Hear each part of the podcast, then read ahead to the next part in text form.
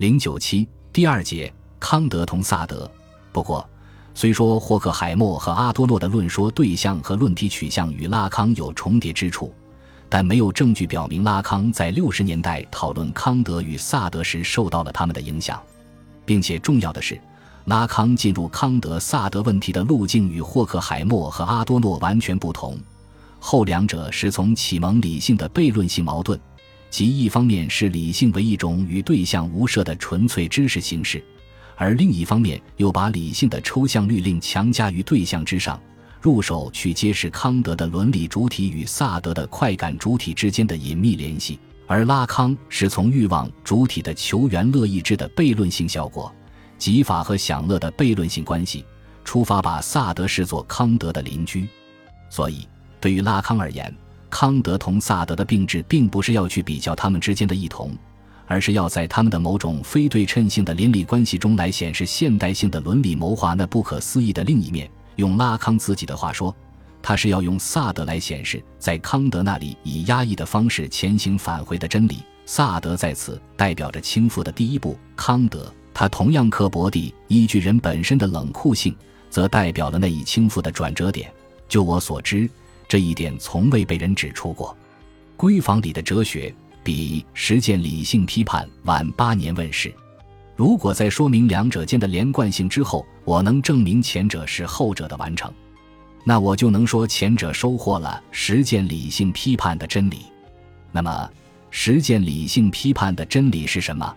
萨德是如何从后门溜进康德的卧室？让科尼斯堡的这位独身哲学家贞洁不保的呢？这要从拉康对西方伦理学史的思考说起，而这一思考整个地是以欲望和法的关系为出发点，以主体的朝向原乐的意志为指归的。传统伦理学，拉康指的主要是亚里士多德所代表的古典伦理学，以德行和至善为对象，同时还以一种知识论为前提，是德行和至善是存在之本质的一部分。使主体凭借其理性能力能够认识且能够加以践行的对象，用我们中国人的话说，就是理性基础上的知行合一。拉康认为，这种伦理学有太多难以厘清的僵局，这些僵局以及人们为解开它们而做的各种努力，使得传统伦理学自一开始就面临着危机。例如，由于他把行建立在知以及有关什么样的事当做的科学的基础上。进而又在这一无可争辩的科学秩序中来界定所谓的性格常态或习惯，于是就有了一个问题：这一秩序在主体身上是如何建立起来的？或者说，主体要怎么样才能达到一种充足的形式来使其进入那个秩序，委身于那个秩序，并使自己的习惯和所谓的至善保持一致？拉康的这个提问的意思是：伦理学不是一种建立在知识论基础上的科学。而是一种有关主体与作为伦理秩序之大他者的关系的实践。主体有关善与至善的知，并非来自主体自身理性的认知能力，而是由大他者决定的，是处在大他者位置的主人导师以某种方式宣讲出来的。故而，主体与大他者之间的关系自始就是一种政治关系，一种实践关系，而非简单的知行合一的关系。因此，他亚里士多德。隐者著的伦理学是局部性的，我几乎要说是局限于某一社会类型及有特权的闲暇代表的。又如，为了保证知和行的纯粹性以及两者间的绝对统一性，传统伦理学把欲望当作非理性的因素完全排除在伦理学的范围以外。可另一方面，他又认为知是一种爱的行为，是对纯知识的爱，就是说，知与提供热情和动力的欲望因素实际是分不开的。那么，如何保证知的纯粹性呢？对欲望进行净化，为欲望提供一个幻想框架。正是因此，亚里士多德的伦理实践最后变成了一种美学实践。这样做又有何不可呢？在拉康看来，美学的幻象并不构成对欲望的解决，而只是给欲望的实现提供了一个屏障。所以，以为以美学形式让欲望得到升华，就可以保证知的纯粹性。这根本上只是一个幻觉。面对淫秽的他者的不断要求，亚里士多德意义上的伦理实践终归是不可能的。再如，传统伦理学以至善作为其伦理实践的最高理想，并且为了保证至善理想对所有主体的普遍有效性，他又假定存在一个绝对的他者，如理性或上帝，把无条件的听从他者的律令视作伦理主体的绝对义务。可是，正如弗洛伊德在《文明及其缺憾》等著作中已经暗示的，根本就不存在至善。拉康进而解释说，所谓的至善，其实是一种被禁止的善。是在人类道德法则建立之初，作为最大的恶而被禁止的善。所谓的至善，其实是物，是母亲，也是乱伦的对象。拉康在此说的是什么意思呢？他实际是在用弗洛伊德以及列维斯特劳斯的人类学认识来解释作为道德法则之基础的至善观念的形成。因为按照那一解释，人类道德法则的构成有赖于乱伦禁忌作为根本大法的确立。而处在乱伦禁忌之中心位置的，就是作为原初对象的物母亲。至善作为一个象征法则，作为一种在他者领域结构的道德理念，本质上就是被禁止的物母亲的象征化，是人类对那一被禁止的对象的一种怀乡式回想。还有所谓的快乐和幸福，这是传统伦理学给自身设定的伦理目标。可是，当他们进而被规定为一种适度的快感的时候，不免就落入了弗洛伊德所说的快感原则的范畴，也就是说，传统伦理学看似是承诺要主体享受幸福和快乐，而实际是要求人尽可能少的享受。拉康说，弗洛伊德以前的其他人把快感说成是伦理学的一种指导功能，亚里士多德不仅用它来构建鸿篇大论，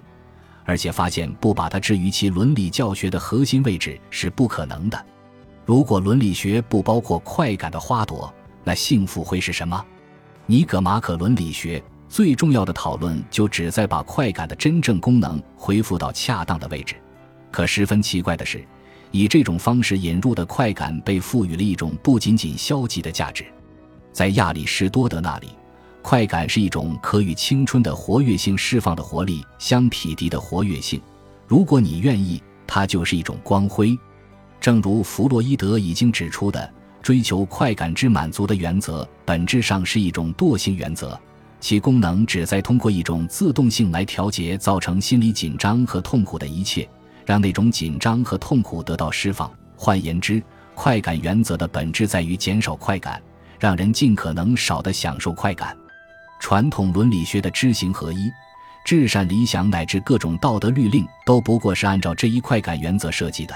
这个原则在亚里士多德伦理学中就体现为主体在欲望与理性之间寻求一种中庸式的和谐。快感原则的功能就在于调节主体的欲望，阻碍主体的求原乐意志。但这一调节和阻碍不可能彻底。原乐的原则就是超越快感原则，主体的朝向原乐的冲动是不可能熄灭的。正是由于主体的原乐驱力，或者说想要回到实在之物的死亡驱力的这一坚持，使得传统伦理学经常是危机重重。反过来，弗洛伊德正是因为把主体的欲望、主体的求原乐意志设定为道德原则赖以确立的基石，而彻底倾覆了传统伦理学有关至善和幸福的幻想，从而为伦理学的发展开启了全新的境遇。而康德和萨德正好就处在从传统伦理学到精神分析伦理学的转折点上，因为正是康德第一个通过把幸福和良善意志对立起来，而确立了道德律令的绝对必然性和伦理主体的自主性；而萨德则从康德伦理学的另一面，把遭康德放逐的圆月驱力召回到了伦理主体的中心。这样，康德和萨德就构成了同一道德律令：听从良知或自由意志的召唤。且为一只听从良知或自由意志的召唤，不对称的对偶体。在康德的那里，道德成为普遍公社的纯粹运用；而在萨德的那里，道德则成为纯粹的对象。换言之，如果说康德只是为道德律令设定了一种无内容的纯形式，真正自主的道德行为只关涉应该而不关涉对象，那么萨德则给这一纯形式的律令填充了最实在的内容。尽情追求自己的快感，尽情享用他人的身体，进而到弗洛伊德那里，则把萨德的内容重新定义为纯形式的存在，主体本质上只是一个欲望的主体，一个以至死之驱力寻求不可能的欲望满足的主体，最后，拉康自己再在弗洛伊德的纯形式中装入了真正的实在之物。主体的纯粹欲望根本上就是对母亲的欲望。主体的欲望的驱力本质上就是一种寻求满足的求原乐意志，是对他者欲望之欠缺的一种过度的享用。面对这一欠缺，主体唯一能做的就是不要屈从于他者的欲望，而要在纯粹的原乐追求中享受纯粹的欲望满足。所以，在一九六三年的论文《康德同萨德》中，拉康一上来就以一种挑衅的姿态，把萨德置于西方伦理学史的一个特别的位置。并让弗洛伊德和他本人在后萨德时代的伦理学谱系中各就其位。我坚持认为，萨德的卧室与古代哲学学派界已得名的那些场所处在同样的高度。阿卡德米、吕克昂、斯多葛，此处即是彼处。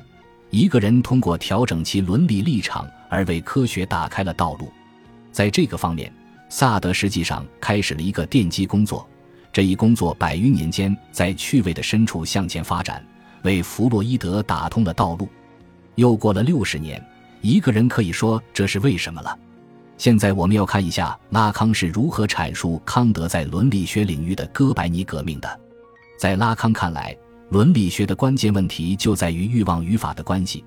但由于人的欲望总是他者的欲望，故而欲望之满足带来的不是主体性的实现，